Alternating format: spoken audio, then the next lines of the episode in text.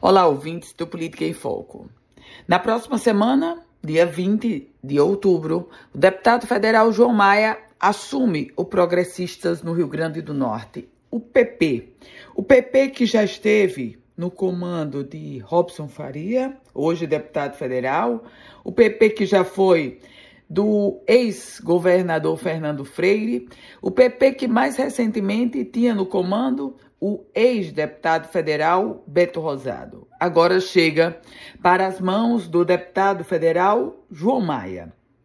João Maia perdeu o comando do PL no Rio Grande do Norte e se acomoda no Progressistas, assumindo o comando do partido. detalhe importante é que ele disputava esse comando com o senador Stevenson Valentim, que executava o mesmo modus operandi, queria ir para o PP, mas precisava, ou melhor, desejava assumir o comando. Como não assumiu o comando, desistiu do PP.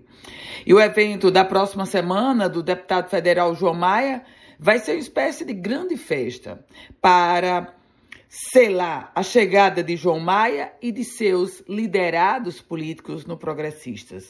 O deputado federal João Maia quer imprimir um novo ritmo ao PP. O PP que vinha ou que está ainda em um tempo de muita timidez, pequenez. Com a derrota do deputado federal Beto Rosado, a o grupo de Rosalba Ciarline, sem qualquer expressão nesse momento na política do Rio Grande do Norte, levou naturalmente como reflexo a própria pequenez do PP. Agora João Maia chega para tentar dar uma turbinada, com dois focos. Primeiro, 2024 e depois, claro, observando 2026, quando ele próprio, João Maia, vai buscar sua reeleição. Eu volto com outras informações aqui no Política em Foco, com Ana Ruth Dantas.